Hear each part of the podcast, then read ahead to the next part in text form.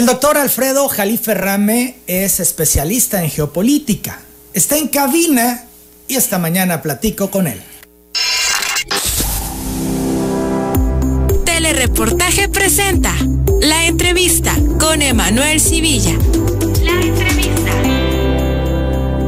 Alfredo Jalife, amigo de Telereportaje. Bienvenido. De Tabasco, de la capital, del país, etcétera. Muchas veces ya en cabina, hemos hecho también enlaces. Sí. Y bueno, siempre es un gusto poder escucharte, eh, meternos al análisis, porque hay tantas cosas que revisar y tantas cosas que decir, Alfredo. A la orden. Gracias. Primero, la reacción de Estados Unidos ante los resultados de la elección en México es un tema del que se ha hablado poco en nuestro país. Nos hemos quedado Sí. con el tema de que el bloque opositor o que Morena y quién es el ganador y tal, pero esta parte de geopolítica, que además me parece clave, no se ha abordado mucho. No. Además que estamos viendo eh, eh, personajes de México, como el gobernador electo de Nuevo León, como el de Michoacán, todo un personaje, ¿no? Sui generis. eh, acuden más a Estados Unidos, ¿no? Les gusta En recibir momentos, línea. Samuel les García gusta, está en Washington. Les gusta recibir línea, ¿no? Este, eh, ¿A eso fue? Quieren ser esclavos. ¿A eso fue Samuel? Pues es un esclavo mental. Así, así lo veo yo. ¿Sí? Pues, ¿A qué vas a recibir línea? Primero que nada, Él recibe. dice que lo invitó un Bueno, congresista siempre te y una agenda bilateral y bueno, Nuevo León un Bueno, a ver, yo quiero ver que aquí un diputado de Tabasco invite a Biden a ver si viene. Digo, para decir, es decir, se, se está perdiendo la proporción de la relación de México-Estados Unidos, que es la primera relación más importante del país, sin duda. Eh, eh, de, los, de los seis ingresos principales que tiene México, los cinco primeros son dependientes de Estados Unidos. Incluyo eh, los estupefacientes. Entonces es una relación eh, eh, real, así es la geoeconomía. Y me preguntabas cuál es la reacción. Mira, la reacción en Estados Unidos es muy fácil de ver. La sigues con el dólar. Y el dólar se portó muy bien. Entonces, Velo, ¿en cuánto está el dólar hoy? ¿están contentos? 19 tan felices, yo así los veo. Además, en México es donde más ganan. Tú sabes que el segundo mercado más importante de intercambio de divisas al día es, es México. Aquí es su pared de frontón, les va muy bien. Entonces, eh, están contentos. Siempre hay, cuando hay un cambio de administración en Estados Unidos, eh, eh, se da cierto tipo de cambio en las relaciones internacionales. Lo estás viendo con Israel. Israel es muy claro. Eh, Biden no es pro Netanyahu, ya ves, ya quitaron a Netanyahu. Sí, claro. No es pro yerno de Trump, Jared Kushner, el talmúdico, etcétera. Ves ajustes ¿no? en la política exterior de Estados Unidos. En relación a México, ¿qué, qué puedes cambiar? Es demasiada, eh, eh, yo diría, inamovible casi. Entonces, los resultados electorales en México no cayeron mal en Estados Unidos. No, aceptaron que es, eh, bueno, además si no aceptan, a ver qué, qué pasa. Se meten en un lío. Mira, eh, yo creo que estamos exagerando y sobredimensionando, con todo el respeto a Estados Unidos. Eh, Estados Unidos, el último país que le gustaría, con el que gustaría tener problemas, es con México. No se sabe bien porque no hay datos fehacientes. Hay datos, yo diría, rudimentarios de la Oficina del Censo de Estados Unidos, que maneja los mexicanos serían la misma proporción que los afroestadounidenses. Estás hablando 16% de la población total de 330 millones de habitantes. Yo creo que es mucho más porque los mexicanos se subreportan, se subregistran porque tienen miedo a ser ¿Qué deportados. será? ¿El doble? Yo creo que es el doble, eh, fácilmente. Yo un día le leí un tuit al embajador Landau, un tuit, donde él hablaba de 60 millones. 60 millones Imagínate. de mexicanos en Mexicanos. Estados Unidos. Bueno, Esa eso es la fuerza y ese es el poder que tiene el mexicano allá. Pero más, todavía más. eh, eh, el, si tú ves la. eh, yo estoy muy dado a ver las tendencias demográficas. Si tú ves las tendencias demográficas en Estados Unidos, los centennials, la- eh, ya, ya sabes, nuestros jóvenes eh, sobre todo los de allá, son muy parecidos a los de acá en la cuestión demográfica, van a ser, eh, eh, tienen un crecimiento exponencial en los próximos 10 años. Entonces ellos van a decidir, fíjate, pueden decidir la elección allá y la elección acá. Los mexicanos. los mexicanos. La elección en Estados Unidos y la elección en México además coinciden en el 24. Además. Entonces, en paralelo las elecciones aquí en van a entrar, presidenciales en Estados Unidos y en México. Aquí van a entrar 5 millones de jóvenes a votar en la, próxima elección. No hay que descuidar. Es decir, México es un país millennial. Eso hay que reconocerlo. Y ya casi centennial. Estados Unidos es la misma eh, tónica. Entonces, mira, eh, está el problema migratorio que es muy complejo. Y si tú me preguntas, fue creado por Estados Unidos desde la guerra de Nicaragua en la Guerra Fría contra la URSS, ¿te acuerdas, no? Todo, y lleva muchos años esto. Hay que ver la, la juxtaposición y superposición de eventos. Ahorita estamos viendo la fase más reciente. Hay política interna en Estados Unidos que manipula la migración. George Soros, él uno, es uno del, con sus ONGs, empuja las migraciones y lo había hecho para desestabilizar a Trump. Es más, hay algo más de mayor profundidad.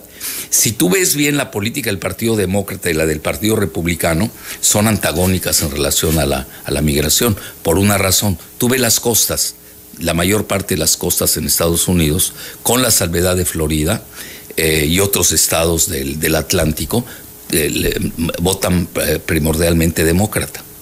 La frontera no tanto, nuestra frontera. Tienes Texas, que vota republicano, los mexicanos ahí votan republicano, curiosamente, ¿eh? mientras que en California votan demócrata. Es fascinante cuando uno sigue. Y el centro de Estados Unidos tiende a votar. Y hay muchos mexicanos tanto en Texas como en California. Pues son la. Mira, en California. ¿cómo votan? Sí.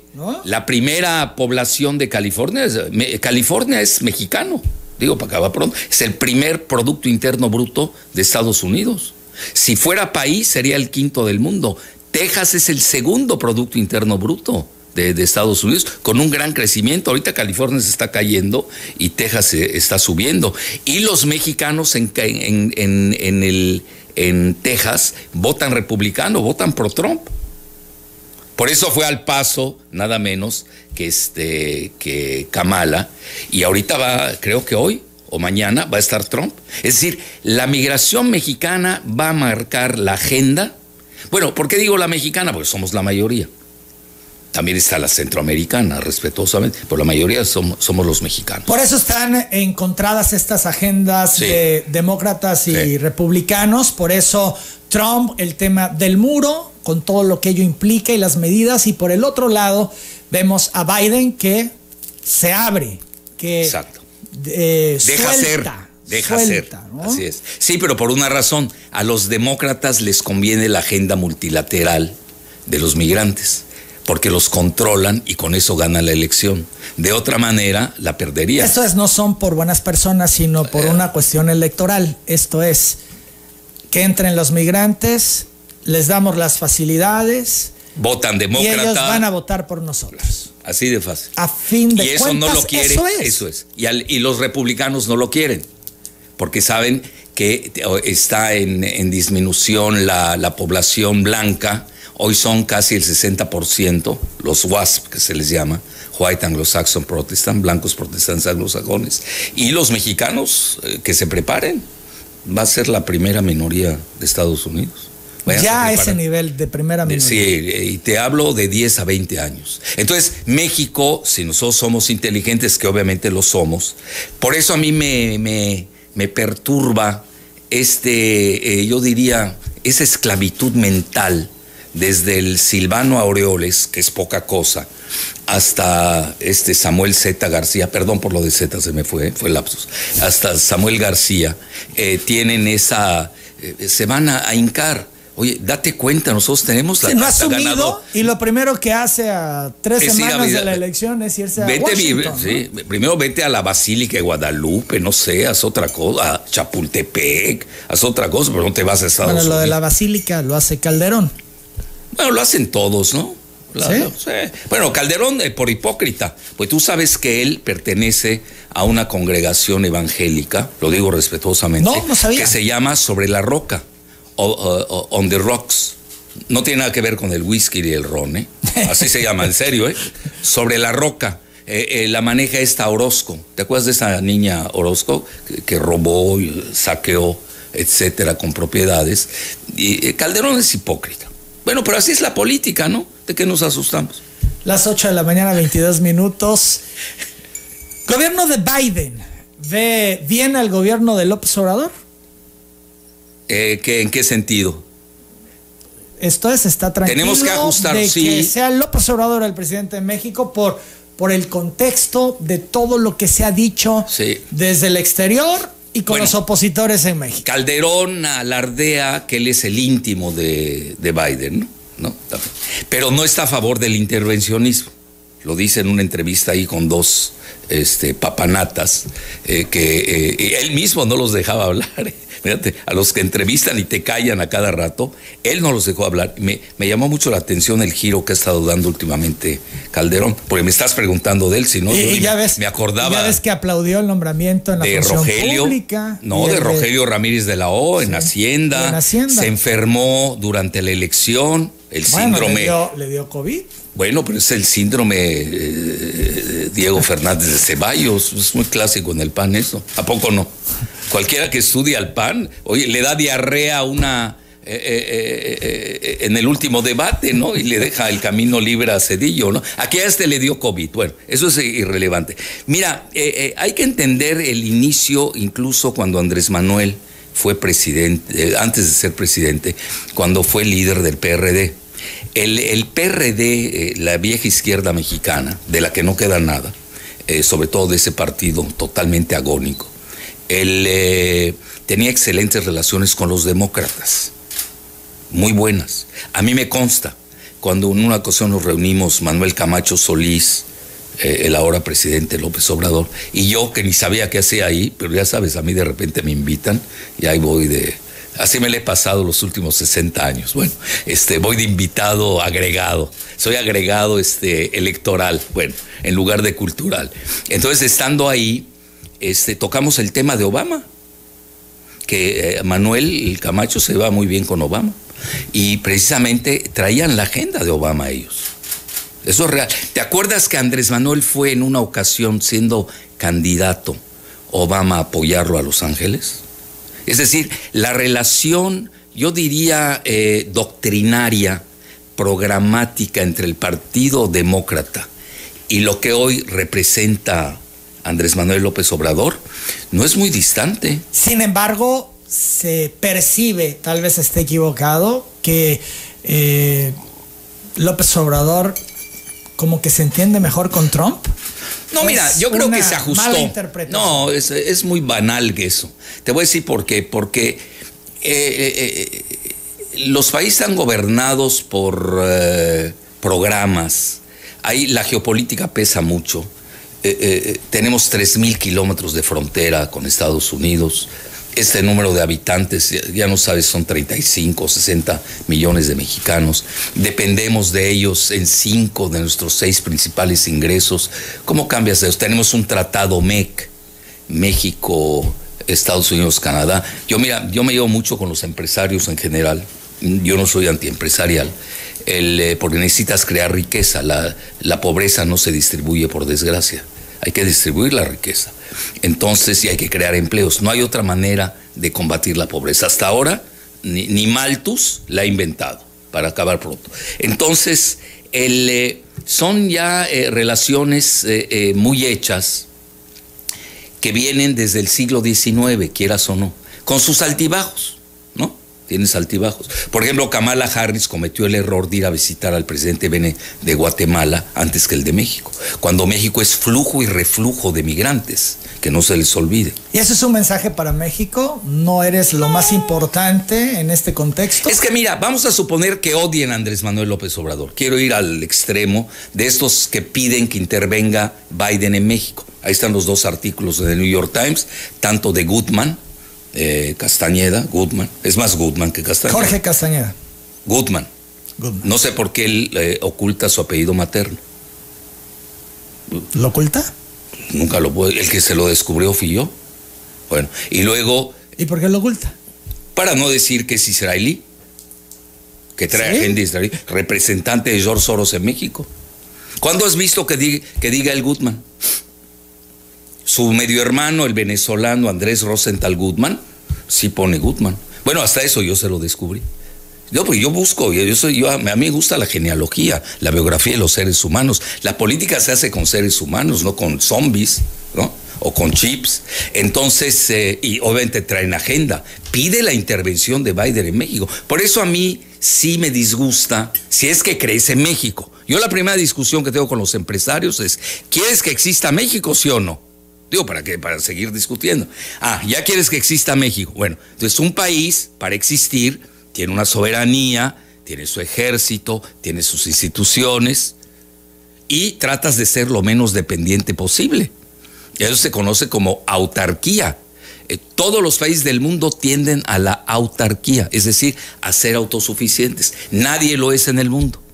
Así es la realidad. Entonces hay unos más dependientes y otros menos dependientes. Ahora, por lo que estoy viendo, Krause, Kleinbord, ¿eh?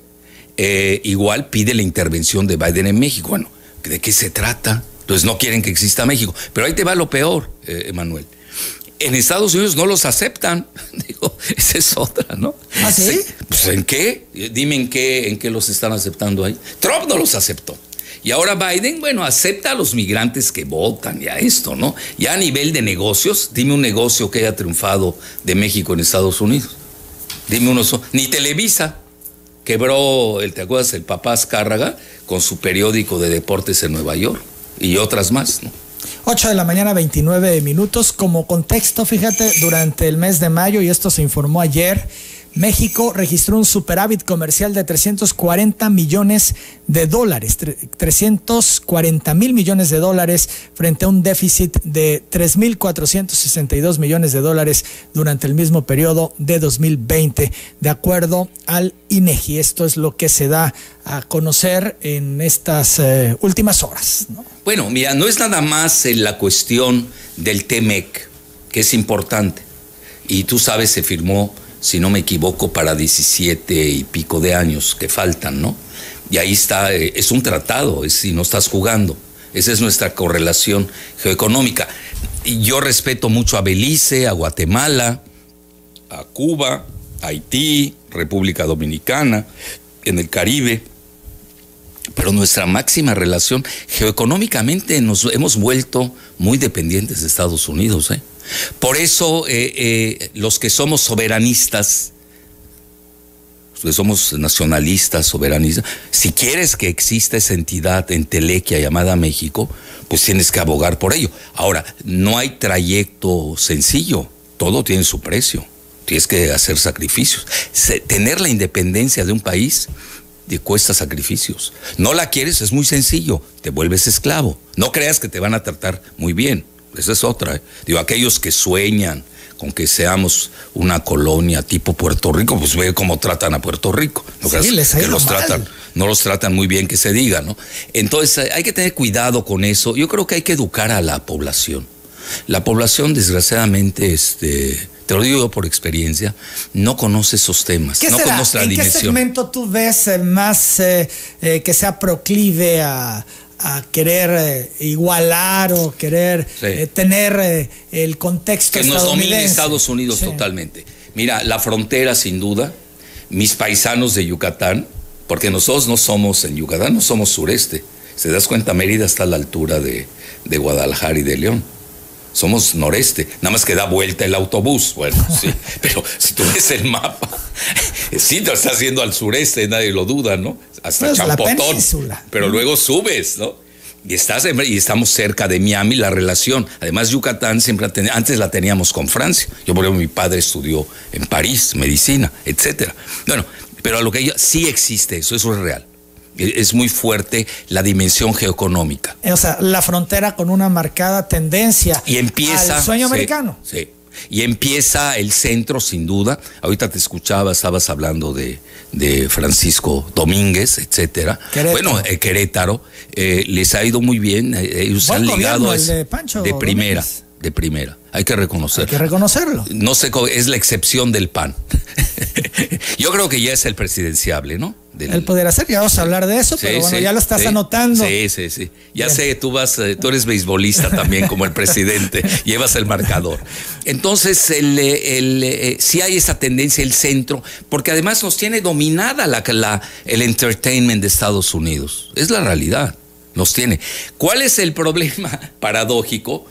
Que los mexicanos de allá estamos mexicanizando Estados Unidos. O sea, sucede lo contrario. Lo- fíjate lo que son los las que cosas. estamos acá, un segmento, Queremos ser... eh, como los de allá y los de allá. Bueno, los de allá se están mexicanos porque, bueno, tuve en el Super Bowl. No puede haber Super Bowl sin eh, guacamole. De, de 10 eh, ads que te valen no sé cuántos millones de dólares, tú de eso sabes más. El eh, dos o tres eh, eh, anuncios son de, de guacamole mexicano. Es decir, la cultura mexicana es muy fuerte. Pero siempre las grandes culturas vencen a las culturas inferiores. Mira, Estados Unidos lo A digo- pesar del poder, a pesar Nah, del dinero, a pesar de la Mira, el influencia. gran, el gran ejemplo es Roma y Grecia. Roma militarmente vence a Grecia y la cultura grecia acaba venciendo a Roma. Y igual le va a suceder con Estados Unidos. La cultura mexicana es exageradamente fuerte. ¿Por qué? Nosotros somos una potencia civilizatoria en todo el continente. Nadie se compara a nosotros. Por eso cuando viene este de Argentina, Alberto Fernández, y dice que somos eh, productos de que éramos indios o no sé, cosas de esas, ¿no? Y que su barco y que no sé qué y que eh, las eh, que Ellos los vienen de brasileños vienen desde no, pero son delincuentes, piratas y además ese barco ya naufragó. Ve cómo está, ve cómo está este eh, Argentina. Y luego hay un portal que ahora lo tienen de moda, Infobae, que lo maneja la embajada de Israel presuntamente ahí. eh, acaba de decir que Andrés Manuel es pueblerino golpeó a Rogelio Ramírez de la O. Es decir, eh, no aceptan que pero, hoy... pero es un delito ser pueblerino. Es. Bueno, en Argentina sí, porque ellos se creen supremacistas. Y la izquierda y la derecha, ¿eh? Mira, yo conozco muy bien Argentina, he ido a dar conferencias, eh, eh, ya no voy. Y ahora menos de, con esos insultos, menos. Pero hay que pararlos en seco. Cuídense. La primera potencia cultural, civilizatoria de este continente, incluido Canadá y Estados Unidos, cuando ni habían habitantes, se llama México. Y sobre todo ustedes que, no sé, imagino que lo enseñan en las primarias de acá, ¿no? Sería el colmo que no lo hicieran. Los Olmecas, la, la, la, la, la, gen, la generación de civilización en toda Mesoamérica. Esas cosas no hay que perderlas, pues si no, te vas a volver, vas a tener complejos de inferioridad, tipo el Aureoles, que yo conozco su historia, no quiero ser cruel ¿eh? y cortarla. Lo que ves es que él no sabe quién es su padre. Entonces, cuando eres apátrida, no, no lo sabe. Yo sí lo sé, él no. Fíjate de qué tamaño te lo digo. No, es de Zitácuaro. ¿Y cómo lo sabes tú? Ay, todo Zitácuaro lo conozco de memoria. bueno. Ya, no, no, toquemos esa parte. A lo que quiero llegar, él es apátrida, en el doble sentido de la palabra. No tiene, bueno, lo del papá y lo del progenitor, pero más que nada, no tiene patria. De ahí viene la palabra apátrida. Y por eso sus, sus complejos de inferioridad. No, no puedes reaccionar así. Sí. Y, por eso Samuel, posturas. yo los analizo. Aguanta, yo estudié psiquiatría. Para mí es muy sencillo, cuando los veo digo, ¿qué es esto? A ver, de Samuel García. Bueno, Samuel García, sus complejos eh, de ir a Estados Unidos, antes que nada. Es una, es, una, es una ofensa para el país, para Nuevo León. Los neoloneses no lo deben aceptar. Y luego, ¿cómo gana un fenómeno? Error de Morena con la candidata, ¿no? Golpes bajos, no me quiero meter a eso, con lo de NX IBM, que el expediente lo tiene el hijo de Salinas, no le costó nada de trabajo sacar el expediente, tumban a Clara Luz, ¿eh? pero debían tener eso en el radar. Salinas en la elección Carlos de Salinas, ay, NX, ¿quién sacó el expediente de NX IBM? Fue Salinas. Pues él, él, lo tiene, el hijo, pues fue el segundo de Keis Ranier, pero ahí están hijos de expresidentes de México. Está la, la, hija adoptiva de Fox, Cretina Fox, ¿cómo se llama? Cristina Fox, ¿no? ¿Cómo se llama? Cretina, Cristina, algo así. Bueno, este, está un de la Madrid, están los dos hijos de, de Salinas. Oye, ¿de qué estás hablando? Esa es la secta sexual esclavista, que tú sabes, estaba la hija de Junco con su nieta estaban en esa secta. Entonces, quien tenía el expediente y era socio, lo quería hacer presidente de México, ¿te acuerdas? A eh, Keis Ranier a, al hijo de, de Carlos Salinas, y ahí Emiliano. sale Emiliano, y ahí sale el famoso expediente, ellos lo tenían, y le pegan a Clara Luz, obviamente, y ahí, bueno, ahí fue un error de, yo diría, de prevención. En la política no solamente tienes que controlar daños, tienes que prevenir. Es más importante prevenir, pero bueno, ese candidato lo escogiste. ¿Cómo? ¿Tendrá colota que le pisen? Se la van a sacar, ¿eh? Hoy, y hoy con la, ve con el TikTok, arrasó la esposa, más que Samuel Z. García, la esposa eh, fue la que gana, con un millón, 1.6 millones de, seguidores. Es una gran influencer, hay que reconocerse. Las 8 de la mañana, 38 minutos, vamos a la pausa, seguimos platicando con el doctor Alfredo Jalife. ¿Qué pasó en México el 6 de junio? Regresamos. ¿Qué pasó el 6 de junio en México? Antes de meternos de lleno a ello, eh, Alfredo Jalife quiere eh, concluir con un par de asuntos en lo que hablábamos de Estados Unidos, México, toda esta relación y contexto. Sí, mira, quiero redondear con dos uh, cosas en relación a México y Estados Unidos. Primero que nada, la relación es estructural, no es coyuntural. Obviamente tiene altas y bajas, no es así en línea perfecta y recta. A veces tiene zigzags, pero la relación, yo diría, es la más importante que tiene México, nos guste o no. Es la realidad. Es decir, no te puedes ir con China ni con Rusia, que no enloquezcan tampoco, ni con otros modelos muy respetables de Sudamérica, tipo el ALBA. México no, no, no, no, se puede dar por ¿Qué, las ¿Qué es circunstancias. el ALBA? Mira, el ALBA es este grupo que yo incluso este, eh, lo tengo que decir, además no lo puedo ocultar. A mí este me, me mandaba el presidente Chávez a recibirme al Salón de Honor de Caracas. Pero el ALBA no le gustan a los demócratas ni a los republicanos. Ahí sí coinciden. Ahí coinciden totalmente, porque eh, Hugo Chávez quería, eh, con el petróleo, eh, cuando llegó, ¿te acuerdas? A 100 dólares el barril, Venezuela tiene la mayor reserva. 70 dólares Está subiendo, está subiendo y va a subir más. Va a subir más. Este, ¿Por qué? Por el rebote, ¿no? De la cuestión económica, etcétera. Entonces, este, te- él tiene la, tiene Venezuela mayor, la, el mayor número, la mayor cantidad de reservas de petróleo convencional y no convencional del mundo. Tienen otra geopolítica. Eh, Hugo Chávez se arriesgó, yo diría demasiado, ya visto en retrospectiva, y trae la cuestión de la revolución bolivariana, donde gracias al petróleo jaló a muchos países que carecían de él, tipo mi amigo Manuel Zelaya de Honduras, que lo derroca, que el día se lo dije, Manuel, recuerda, a ti te tumba Hillary Clinton y Obama, no te tumbó este, un republicano.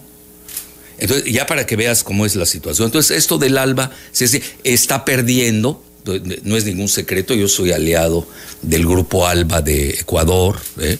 lo fui del de Bolivia eh, con Evo Morales, ahorita como que se han cargado un poco al, al centro más que a ese, a ese, porque es muy geopolítico, eh, porque le estás pegando en el corazón lo que se llama en inglés y en geopolítica el soft belly, el bajo vientre de Estados Unidos. Estados Unidos, su lado débil, el lado más vulnerable, es el Caribe. Fíjate lo que son las cosas, digo, los que sabemos y estudiamos. Dicho por ellos, ¿eh? Ellos tienen sus estudiosos, tienen a Kaplan, Speakman, etcétera, que lo manejan así. Entonces, eh, eh, es muy difícil que México se adhiera y si lo hace, no lo van a dejar. Lo digo abiertamente, ¿eh?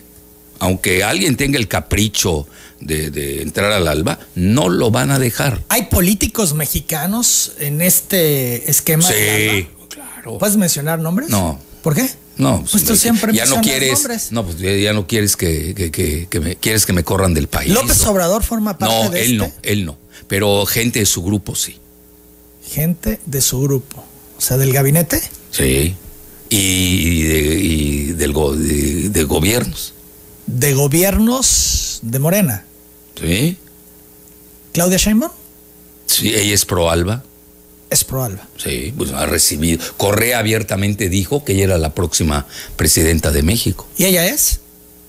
No, Ya no hay estamos- elecciones. ya nos estamos Oye, metiendo a otro tema. yo no he visto elecciones todavía, ¿no? Pero vamos a hablar porque ya el 2024 está No, ya todo lo- en nuestro el, el país. presidente lo adelantó, ¿no? El presidente es travieso, lúdico, le encanta. Entonces es, eh, él adelanta. Los deja correr para que se estrellen, se divierte.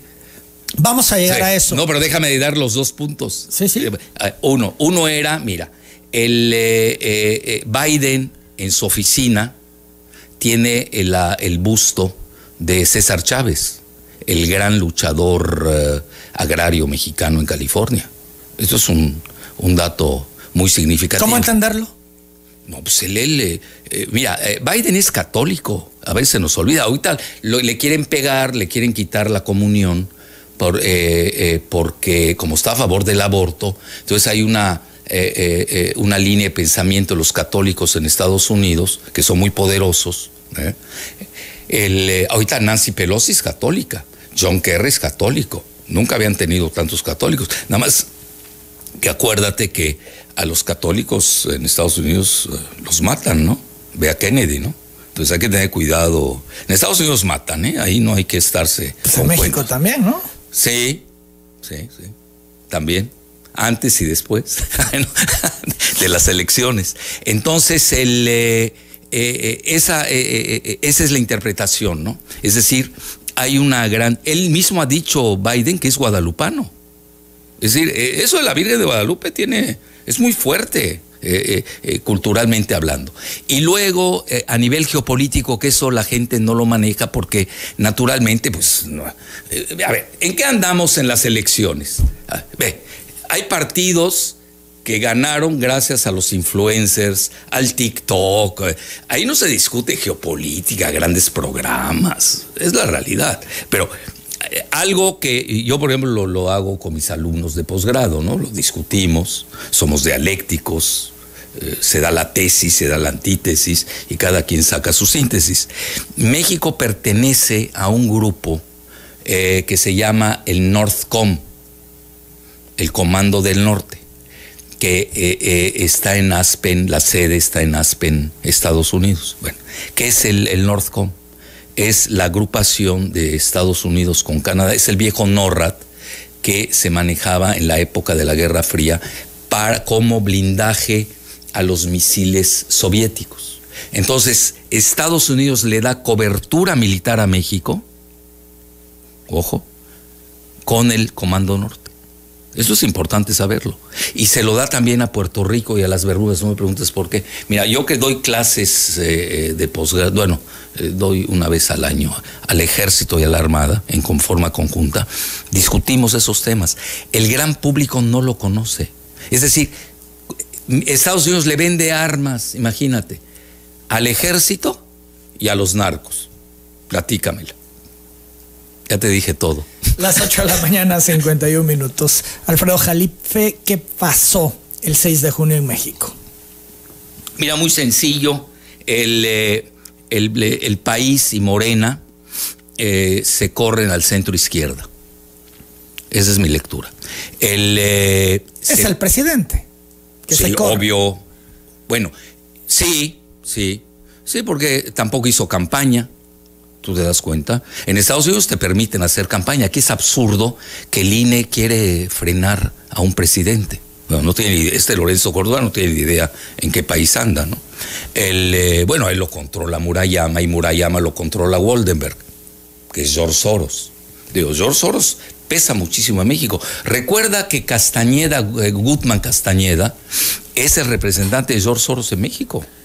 Y él controlaba a Fox. Digo, Fox no le da el cerebro para, para entender. Todo eso que estamos hablando ahorita, Fox no lo entiende. Es bocón.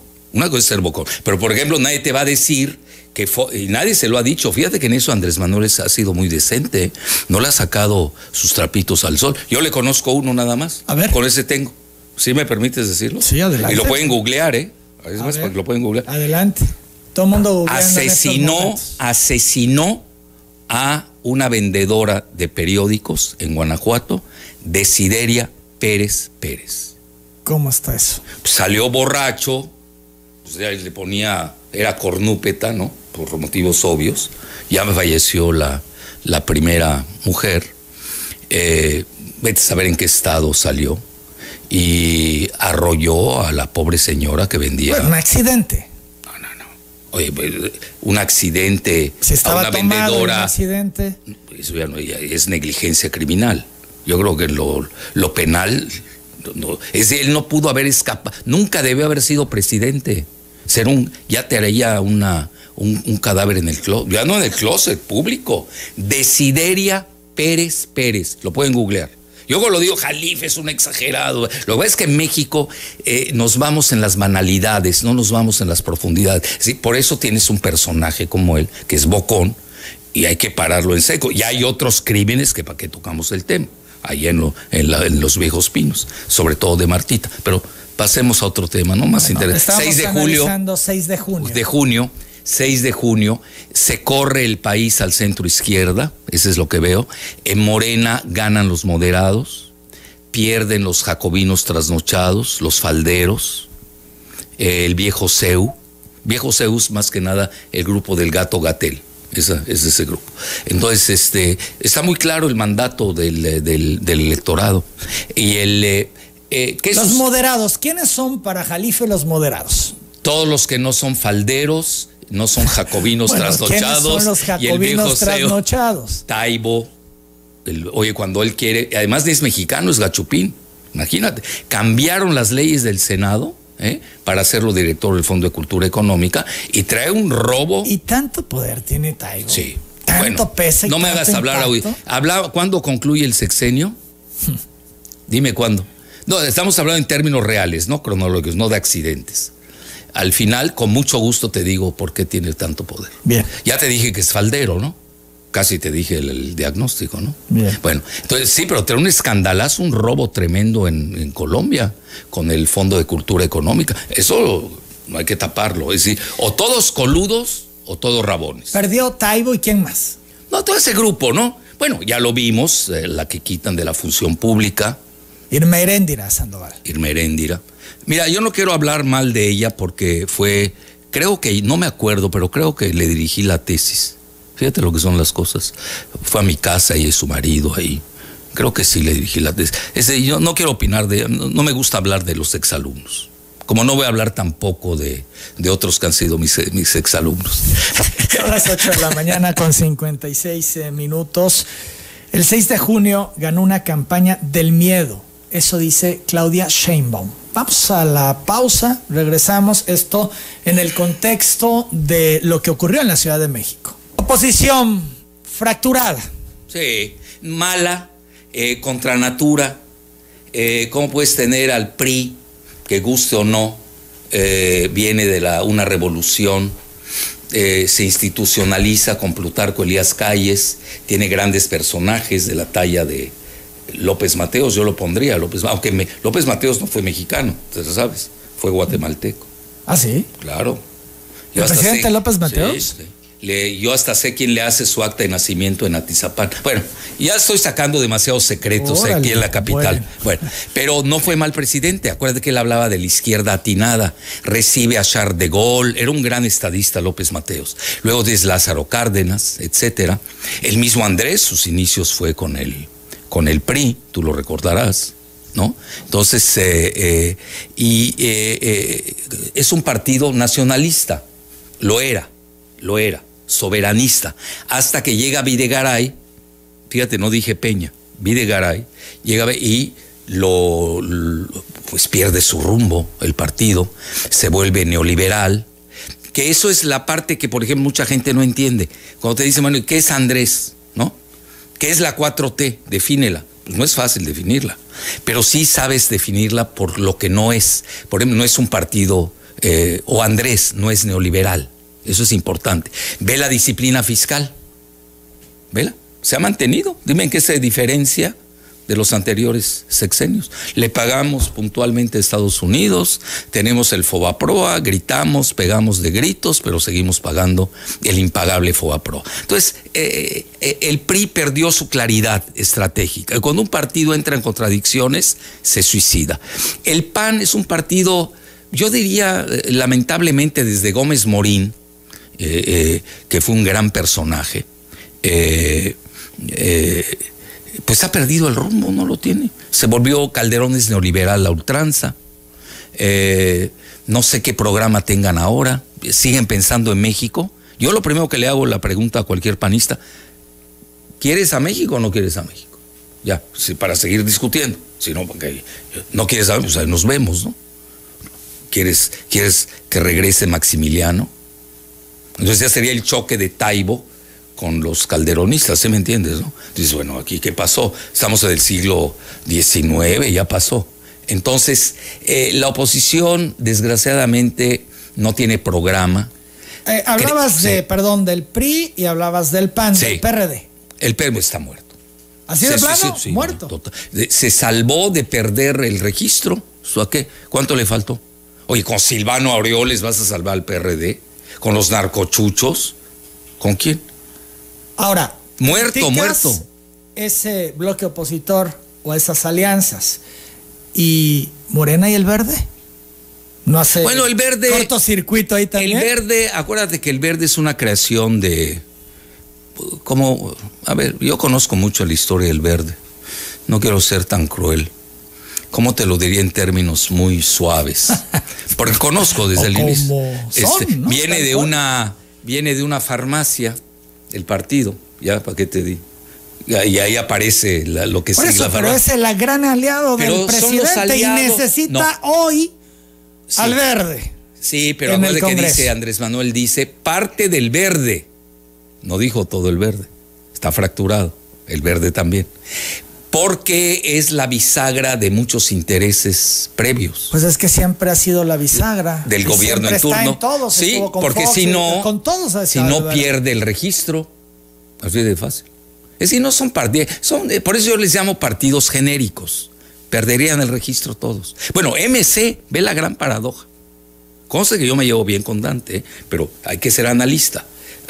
A ver, le va re bien, entre comillas, re bien. Ya vimos que Colosio ahorita ya se zafó. Oye, no tardó ni, ni, ni 15 días. Oye, qué bárbaro. El, eh, porque no se ha resuelto el asesinato de Colosio en México. Esa parte no la que ver eso? Sí, totalmente. Pero ¿y Dante qué? Bueno, Dante. Ciudadano qué? Eso. Al todo caso, si estuviera en el PRI, lo ¿Por qué no le dan? Oye, ¿por qué no le dan a Dante Veracruz? Ve Veracruz, a Razo Morena. A pesar del pésimo gobierno de Cuitlagua. a pesar. Imagínate, quiere decir que se hubiera, hubieran tenido elección perfecta como en un estado eh, contiguo a, Veracruz, en la parte de Coatzacoalcos. sí, aquí hubo casi elección perfecta, ¿no? Bueno, entonces, eh, eh, yendo a la, a la lectura de, de MC, ¿cuánto obtiene de porcentaje en el país? Muy poco tuvo menos que el verde, pero gana plazas importantes. Habíamos dicho Monterrey, ya vimos que no, gana la gobernatura de, Monte, de Nuevo León y le va re bien en Jalisco. Bueno, con Alfaro, lo que sea, que quiere ser candidato a la presidencia. Entonces aquí ya vienen los problemas. A ver, ¿va a aceptar el PRI que su candidato único se llame eh, Francisco Domínguez? Pues Alito quiere de entrada. No, Alito está muerto, ¿no? Digo, respetuosamente. Bueno, tú ahí lo tienes junto, no te has dado cuenta, ya está sepultado. Oye, ¿qué, más, qué, más quieres que haga Lito? Ya, ya, pobrecito, ¿no? Digo, todo el respeto. Bueno, él trae mucho ánimo y mucha actitud. Y es campechano, ¿no? Está bien, es campechano, así son nuestros paisanos. Entonces, el. Eh, no, no, estamos hablando de cosas serias, ¿no? Es el PRI tiene un problema. Esto es, para que puedan dar pelea, Alfredo Jalife, tendrían que ir en bloque. No hay de otra. Y tendría que ir Movimiento Ciudadano y tendría que ir PRI, PAN, PRD, etcétera. Y por la votación que tiene, seguramente el PAN querrá poner candidato. Ahí está, ahí tienes los problemas. Pero, pero es así. si van solos, pero el PRI, están liquidados. Depende también mucho. ¿Te acuerdas que estábamos hablando de cuál es la, la, la matriz operativa de un nuevo candidato? Necesitas. Este, Adame ganó un voto, el de él. Es decir, la, población no es tonta. ¿Cómo vas a estar anda mentando madres? ¿Por qué lo quieres en la Cámara de Diputados? ¿Cuántos artistas ganaron y cuántos perdieron? La mayoría perdió. Sí. El único, la única que ganó fue esta, la, una cantante en Tlalpan. Pero ahí yo creo que fue castigo. No, no, me metas en Honduras. Rocío Banquel. Sí, no me metas en Honduras, porque ya sabes quién perdió ahí, ¿no? Claro. Son las 9 de la mañana, 23 eh, minutos. Un diputado, ¿no? Bueno diputado expresidente de, de, Morena. De Morena. Oye, eso es, de eso nadie habla. Es decir, hay, hay cuestiones de, sutiles que sucedieron en la elección que te marcan la pauta ya del 24. Porque Andrés Manuel manejó, esa es mi muy humilde opinión, manejó el 24, manejó el 22 y manejó el 21. Así de plano. Pues estoy viendo, tienes las gubernaturas, tienes... A ver, revisemos, revisemos eh, quiénes pudieran eh, encabezar eh, las candidaturas. Por el PAN, pues se le ve con mucha claridad al gobernador de Querétaro por el gran trabajo que hizo, Pancho Domínguez. Excelente, excelente. Hay que reconocerlo. Él, pues es, digamos que naturalito. Sí, pero ahí te va, tiene el problema de Anaya, ¿no? Pero ¿será que Anaya le alcance? No, yo creo que Anaya, yo lo veo en la cárcel, Anaya, ¿eh? ¿A poco? Yo sí lo veo en la cárcel. No, y debe... ¿Es tema Anaya hoy? Para el gobierno. Para la cárcel, sí. Sí. Oye, pues tienes que, tienes que limpiar ya el 24, ¿no? Hay que limpiar desde ahora. No vas a esperar un mes antes. Ya desde ahora tienes que limpiar. Y él no se da cuenta. Como es bocón, tipo Fox, no se da cuenta. ¿Me entiendes? Bueno, entonces veo, lo, veo a Vila, ¿eh? aunque vas a decir es que es su paisano de Jalife. Sí, pero yo no soy panista. Gobernador de Yucatán. De Yucatán. Y ahí están mis paisanos los Abraham, que lo lubrican muy bien, son muy poderosos, etcétera. Eh, ahí se va a dar una batalla. Acuérdate que también Morena necesita, bueno, los obradoristas. Fíjate, yo estoy cambiando de, de adjetivo, ¿eh? Porque mira, es muy interesante. Ve, la, en la presidencia, ¿qué sucedió? Andrés gana con 52%. Muchos se dicen que hasta le quitaron siete puntos, se maneja, ¿eh? para que no un partido no perdiera, no hubiera perdido el registro. Dejémoslo en 52. Y Morena en ese momento ganó 44. Hay un gap, hay una brecha. ¿Qué pasó en esta elección? No siendo eh, eh, candidato Andrés. Morena baja a 33. ¿Sí? pero es casi el doble del PAN y del PRI respectivamente. Eso nadie lo está diciendo. Oye, es que no subió ni el PAN ni el PRI. Se quedaron estáticos. Fíjate, lo que los ayudó fue la redistritación y la territorialidad, que sí se manejó mejor. Eso es cierto. Ahora, Andrés, su aceptación de cuánto es hoy. La última que leí que era 61 o 65. Estaba sobre el 60. Sobre 60. 60 a 33, estás hablando, el presidente tiene el doble de aceptación que su partido. Oye, eso es. De ahí hablo de un casi caudillismo, que es muy peligroso. Porque también el presidente tiene que pensar en estructuras. Bien, entonces, ¿del PAN hablamos? ¿Del PRI ves candidatos? Pues lo, sí, mira, veo. a hay que ver cómo se dan las próximas gubernaturas. Eh, eh, veo muy fuerte a Pepe Murat, aunque se moleste este Ulises, ¿no? Ya ves que te está escribiendo. El, eh, digo, estoy hablando de. Yo, me llevo bien con los dos, no tengo ningún problema. El, pero estamos hablando de política, ¿no? hay una fractura, ya no del, del PRI en Oaxaca, real. Ahora se adelanta Ulises con lo que está haciendo ahorita, ¿no? Porque sabe que el gran ganador es, es Pepe Murat, su hijo, velo, aunque arrasa Morena, fíjate lo que son las cosas. En Oaxaca, eh, como partido, quien, desde ahora yo te digo quién es la candidata, Susana Harp, mi paisana por todos los antecedentes, ¿no? Es una mujer, necesita equidad de género, eh, Morena tampoco tiene grandes cuadros, ¿no? hay que crearlos. Esa es una falia que yo le veo a Morena. Ahora, Movimiento Ciudadano decías eh, Alfaro. Bueno, él quiere, él ya se lanzó. En el caso de lo va a dejar Dante, sería la pregunta, y seguramente se va a emocionar Samuel García.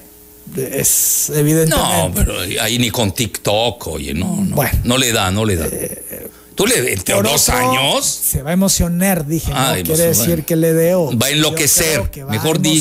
Se va a enloquecer. Bueno, él ya está loco, ¿no? Así que no hay problema. Eh, la otra, ¿en el PRD ves a alguien? Cero. ¿Alguna posibilidad? Nada. En Morena, en Morena también. Pues ya dijo Andrés que sobran, ¿no?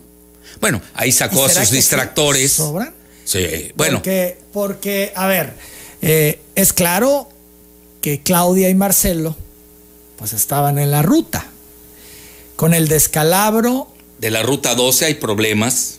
Con el descalabro a Claudia y a Marcelo, por los resultados electorales a Claudia y por lo de la línea 12 a Marcelo, las dos opciones visibles del presidente se le caen y se sigue manteniendo bueno, yo diría, Se, se tambalean.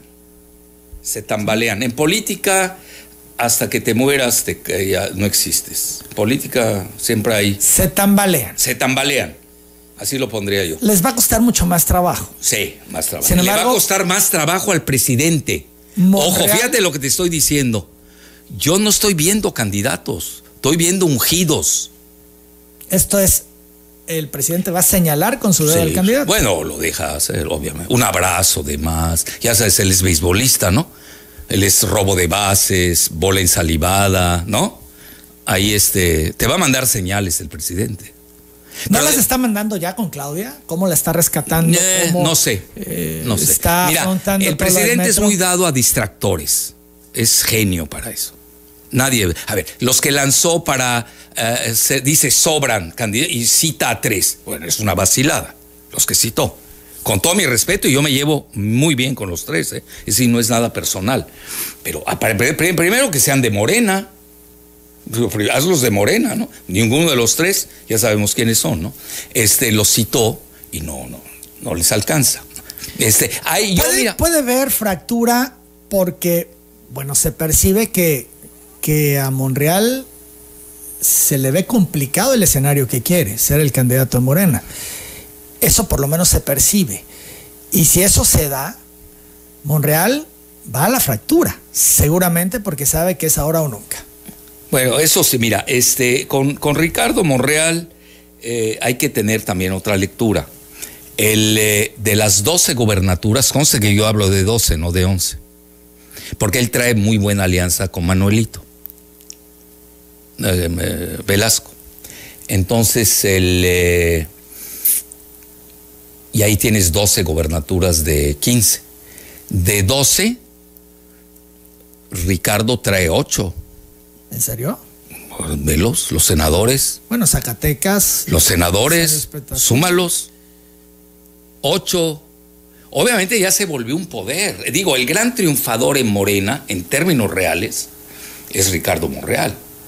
Pero no lo van a dejar pasar, por lo menos eso. eh, No, se no, deja ver. no creo, yo creo que ahí viene un choque de caudillos, ¿no? El que quiere ser caudillo y el que lo es. Es la política mexicana. Otra vez, Monreal y López Obrador. Otra vez. Acuérdate. eh, eh, Estirando la liga al máximo, pero ahora sí, pero son, mira, los tal dos- vez con circunstancias diferentes y favorables para Monreal. Sí, pero no tiene el partido. Y pudiera Monreal encabezar a la alianza opositora de PAN, PRI, PRD, Movimiento Ciudadano, podría llegar a ese escenario. Son las 9.32, vamos a la pausa, regresamos ya a la recta final de esta entrevista con Alfredo Jalife. Quiero hablar rápidamente también de los cambios que ha hecho el presidente y de la consulta a los expresidentes. Monreal. Monreal podría encabezar a este bloque opositor, dada la fractura que podríamos decir se puede dar en Morena y ante la falta de cuadros en los partidos de oposición, Mira. liderazgos. Cualquier humano en este planeta, pues anhela ser presidente y más de un país como México, ¿no? Y eh, eh, Ricardo eh, tiene ese, es su última oportunidad, ahora o nunca, tú lo acabas de decir. Se puede dar, yo creo que sí hay que tener en el, en el escenario, ahí tiene que tejer muy fino el presidente, qué hacer con los candidatos que no lleguen, ¿no? En su preprimaria. Fíjate que es interesante. Esta elección no la estamos viendo, que, tuvimos el 6 de junio, fueron unas primarias en el país. Fíjate qué interesante, ¿eh? porque se, se, se dan, se, se asientan las candidaturas o se encaminan.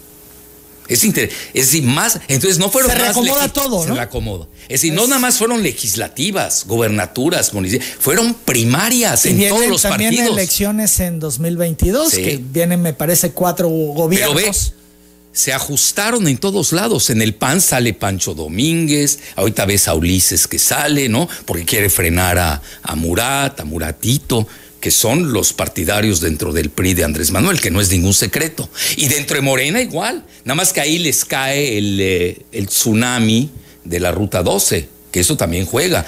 Sí, entonces tienes cisnes negros que no hemos visto. ¿Qué A tal? ver, Sí. en, en Morena, Sí. eh, Claudia y Marcelo, lo hablábamos, Sí. el caso particular de Monreal, además de Claudia y Marcelo. Bueno, ya se lanzó? Bonilla. Ya ¿Y lo que- ves con posibilidades cero. reales O sea, a además lo apoya? Ciclali uno menos. No, no. Pero, no, está bien que sueñen, ¿no? Está bien que le dieron, lo dejaron con, con la gubernatura. Que ahí por poco se cuela Hanke, ¿te acuerdas con lo Sí. del pez? Estuvo a punto. Bueno, es- yo veo un tapado. ¿Me vas a decir por ¿En qué? Morena? En Morena. No, el obradorismo. Yo ya no uso la palabra morena. Ya quedamos, Manuel. Ya morena, ya, digo, sorry. Y eso que yo confundé morena, ¿eh? Digo, Jalife. Bueno, es la realidad. La política es ante todo realidad. Entonces, yo veo el obradorismo, sí trae tapado. Bien. y el entonces- presidente más, ¿por qué? Entonces, el presidente que está en esta estrategia de denle a Claudia, denle a Marcelo para cuidar a mi tapado, Sí, ¿en eso está? es mi hipótesis. ¿Y quién es el tapado? Ah, eso no lo sé. Y, y entonces, Bueno, muchos Si dicen no que sí sé, pero a ver, si no sabes quién es el tapado, ¿por qué pero si hay que un tapado. Sí hay, sí hay. sí Pero tendría que ser en función a... a su programática. A alguien. Mira, tiene que ser alguien que cumpla el perfil de él. Es decir, su. eh, primero que nada, la política energética. Esa es la clave del presidente. Política energética, ojo. Sí, no es. eh, eh, eh, ver lo de primero los pobres, la cuestión anticorrupción, está muy claro. Disciplina fiscal. Esos son, la- esos son los grandes rubros del presidente. Que no, oye, que no le vaya, no lo vayan a traicionar. Necesitas a alguien. Entonces puede haber un tapado. Bueno, yo, mi muy humilde opinión, mira, ¿por qué? El presidente es muy travieso. Es lúdico. Es un personaje lúdico. A ver, ve. Le encantan las rifas, las loterías, la tómbola. Oye, yo no veo que la, eh, el, eh, su tapado sea diferente. ¿eh? O sea, Claudia y, y Marcelo están ahí y seguirán desgastándose, muy probablemente. Tratando Bueno, de eh, recomponer. ahí viene, yo creo que él va a tratar, eh, ahí el, el problema ahorita es eh, cómo manejar, manejarse con Ricardo, ¿no? Yo creo que el problema es Monreal, sin duda. Bueno, Ciudad de México, ¿no? Para que se calme.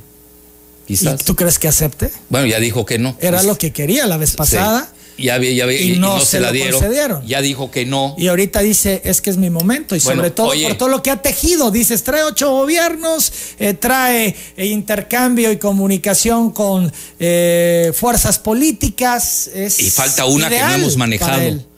Eh, Zacatecas tiene ocho fronteras. Ojo, ocho. Eso hay que ver. Yo me dedico a la geopolítica. Veo hasta eso. Ocho fronteras. Ojo. Dos. El mayor número de zacatecanos, ¿dónde está? California. ¿Dónde está el rey del tomate? ¿Quién financió a Kamala Harris? Ya te di muchos tips. Cuidado con Ricardo, eh, digo, tampoco hay que tomar. Ahora, ¿cómo veo a Ricardo? Le- le- hay dos situaciones. Una Está jugando. Sí, él Manda juega, juega. mensajes. Uy, será difícil que el presidente Andrés le encanta. pueda concretar toda su agenda Sí, legislativa. esa estuvo de fuerte. No, pero lo empujó Bloomberg. No, olvídate de la que sacan acá, la real. Lo entrevista Bloomberg, que tú sabes, muy ligado al Partido Demócrata. Lo están empujando también. Están jugando. Financial Times, que es de Soros y de los Rothschild, acaba de entrevistar a, a Sheinbaum. Desde- ya empezaron a jugar los poderes en el extranjero. Y te voy a decir algo, ¿eh? Eh, eh, lo que ves es que el presidente es y, perdón, y están jugando con morenistas o obradoristas. No están con los que saben que pueden ganar, no pierden su tiempo. Eh, obviamente, ¿no? Y obviamente el tapado no lo conocen, porque los extranjeros no entienden ese concepto del tapado. Tú le dices a un gringo, un tapado que pueda ganar, bueno, es que no conocen a México, ni conocen la política. Por ejemplo, ¿cuál es el problema de Ackerman? No conoce México. Si conociera México, conociera Guerrero, no hubiera cometido todos los errores que cometieron. Digo, abiertamente lo digo. Mira, ve, muchos cometieron errores. Y ve, ve el presidente cómo es, ¿eh? Los deja venir, ¿eh? Y luego se los empina. ¿Cómo? Oye, Félix no ganó seis años, ganó doce. Los seis de la hija y luego irá por seis más él. Pues obvio, si no, eh, ya no entiendo nada. 12 años. Fíjate cómo les, les revira la jugada Andrés Manuel, porque es, es un genio de la política doméstica, Andrés. Mira, si uno no sabe con quién estás jugando, eso no si hablas Liga Maya contra la Serie Mundial con los Yankees de Nueva York. Bueno, te van a aplastar. Mírate Lorencito Córdoba, que es muy insignificante, que se quiere enfrentar al presidente, que además conoce al país como nadie, tiene el tablero de ajedrez con él, él es el dueño del casino. Ah, esa parte se olvida. Entonces, mira, yo lo que veo con, con Ricardo, eh, puede haber una escena, si el presidente es muy hábil, ¿eh? va a tratar, yo creo, le puede dar la Ciudad de México. Acuérdate que también Ricardo tiende a lo máximo y pues, quizás hoy no está mal la Ciudad de México, si no te la va a dar la grande. Digo, ponte. Para no romper. Para no romper. Pero si hay fractura, se puede dar el síndrome de la, de la alcaldía Cuauhtémoc. Que además hay otra alcaldía que gana Ricardo, que nadie la está diciendo. Ganó dos, no una. Cuauhtémoc todos la conocemos porque ahí estaba Néstor, bueno, sigue ahí Néstor, ¿no? El, Néstor Núñez. Que ahí también hay fractura tabasqueña. Ojo, o estoy mal. Tú sabes más de política tabasqueña que yo. Bueno, ahí veo, ahí también ves fractura. Es que eh, eh, en realidad eh, hay fracturas en todos los partidos, en todos los, pues es natural, esa es la democracia. Lo que no hemos aprendido en México es de que respetes al, al caído y respetes al vencedor. Tenemos que civilizarnos. Somos muy salvajes todavía en Como en Estados Unidos hasta antes de Trump.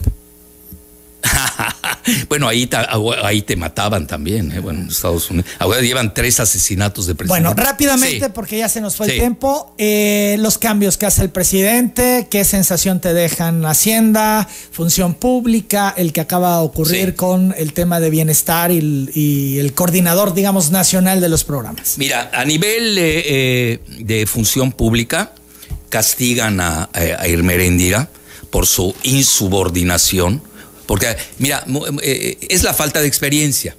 En México un secretario es eso.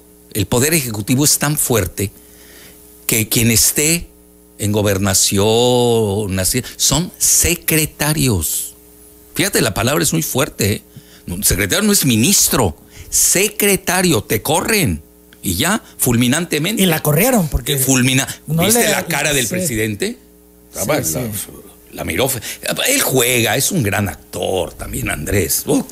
Juega con las gesticulaciones, señales. Pues es beisbolista, pero además beisbolista del sur, no beisbolista del, del, del noreste, del noroeste, perdón, tipo Sinaloa. Es otro béisbol ahí. Bueno, entonces, función pública. ¿Quién llega? Primor. Se consolida la alianza PRI Morena. Nos guste o no, Andrés Manuel está cogobernando con el PRI. Ve cómo se lleva con, con Muratito, con eh, el de Hidalgo, Fayad. Del Mazo. Con Del Mazo, con el de Coahuila. Oye, con el que era de Sinaloa. Pues se va re bien. Él ha dicho en el gabinete, pues, se ha, ha trascendido eso, de que él opera mejor con el PRI que con los de Morena, porque los de Morena son indisciplinados. Es que no hay estructura. Morena es un partido joven, está aprendiendo, tiene mucho cascajo que viene de lo peor del PRD. De, bueno, se tiene que limpiar eso, desgraciadamente, en el camino. Eso sería. ¿Y quién llega? Fíjate quién llega. Un camachista. Aguante que Andrés y Camacho, yo te conté una anécdota ahorita. bueno, hay historia que se sabe del vínculo, ¿no? El vínculo muy fuerte. Y ahí Manuelito opera. Por el tío, acuérdate. Manuelito de, nuestro amigo de Velasco. Chiapas, Velasco. Bueno, entonces llega, ¿quién es este personaje aparte de ser Camacho? Protegen relativamente a Marcelo, yo así lo veo. No se quede para más, la política es, acuérdate, es, es cambiante y eh, hay, muchos cisnes negros que pueden ocurrir. Y luego tienes que, eh, eh, estuvo en Tabasco, ustedes lo conocen mejor que nadie. Bueno, eso es primor. Y le entiende a los le entiende, y al, no, no, y al macuspano, que es diferente. no, perdona, una cosa es entender al macuspano es otra cosa, eso es punto y aparte. Y, se, y, está bien, porque le da gobernabilidad al país. Fíjate que eso a mí no me gustó ese nombramiento. Luego el otro, pues llega un amigo mío. Hacienda. Que, es amigo mío, Rogelio. Y este, Es un es extraordinario. Como- ¿Qué, qué Lo te vieron decir? bien los mercados, Todo. incluso hasta la oposición. La oposición lo Ya vio no muy le bien. cuestionaron al Muy bien, muy bien. Arturo Herrera hizo un extraordinario papel. Acuérdate que lo, ahí Ursúa, el caso, hay que contar las cosas también. Ursúa se porta mal, eh, eh, resultó un neoliberal críptico. Al fin, ahora ya es público, ya ni siquiera es público. Y eh, en estos momentos, eh, Rogelio, pues trae disciplina fiscal. Es, mira, pero hay que dar bien las definiciones, que esa parte de Andrés no se maneja. Andrés, si tú te das cuenta, se adelantó a la moda, bueno, que era, pero está regresando. Con esta desglobalización, estamos regresando a la infraestructura. Hoy la palabra de moda, como se cae todo lo que es el esquema burbujeante de, la, de las finanzas, estamos regresando a la infraestructura. Esa es la ruta de la seda. Esa es la nueva infraestructura que le va a costar miles de millones de dólares a Estados Unidos. Eso es Andrés, en el sur del país, que estaba abandonado, el sur, desahuciado. Ve Tabasco, cómo está eh, eh, repuntando cuando tres gobiernos consecutivos lo habían dejado totalmente en la lona. Es decir, hoy el tema es la infraestructura. Y ahí donde convergen Rogelio y Andrés Manuel. Es importante decirlo. Los dos creen en Keynes. Ya sabes, Sir Maynard Keynes, el gran economista, que es el que está en Bretton Woods, siete años antes de los acuerdos de Yalta, después de la Segunda Guerra Mundial, y ahí es todo lo que tiene que ver con el desarrollo mediante la infraestructura y no las finanzas. Ahora, traes una carga, traes un lastre financiero, tienes que seguir pagando. Esa es la vida. Ve, Pero Rogelio le ayuda. mucho, mucho sí. Y ahora Herrera en el Banco de México También. cierra la pinza. Cierra, porque él es de. eh, eh, eh, eh, Arturo tiene mentalidad de gasto social, él viene del Banco Mundial. Es que también hay que leer la, la, la biografía de los personajes, su formación. Se va bien con, con Rogelio. Yo creo que fueron los dos cambios, fueron ¿Y extraordinarios. vienen más cambios? Sí, tiene que ¿Prevés más Sí, cambios? sí. Gobernación. ¿Es algo necesario y urgente? Sí, porque mira, pues no hay nadie. Pobre Andrés hace todo, ¿no?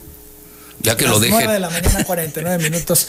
Alfredo Jalife, siempre es un gusto tenerte en cabina. Encantado. Se nos quedan 20 temas, pero bueno, Y habrá será otra en ocasión. otra ocasión. Como siempre, muy agradecido contigo por venir a Tabasco A ti, sentarte a la cabina de telereportaje. Muchas Encantado. gracias. Son las 9.50, es el doctor Alfredo Jalife Rame.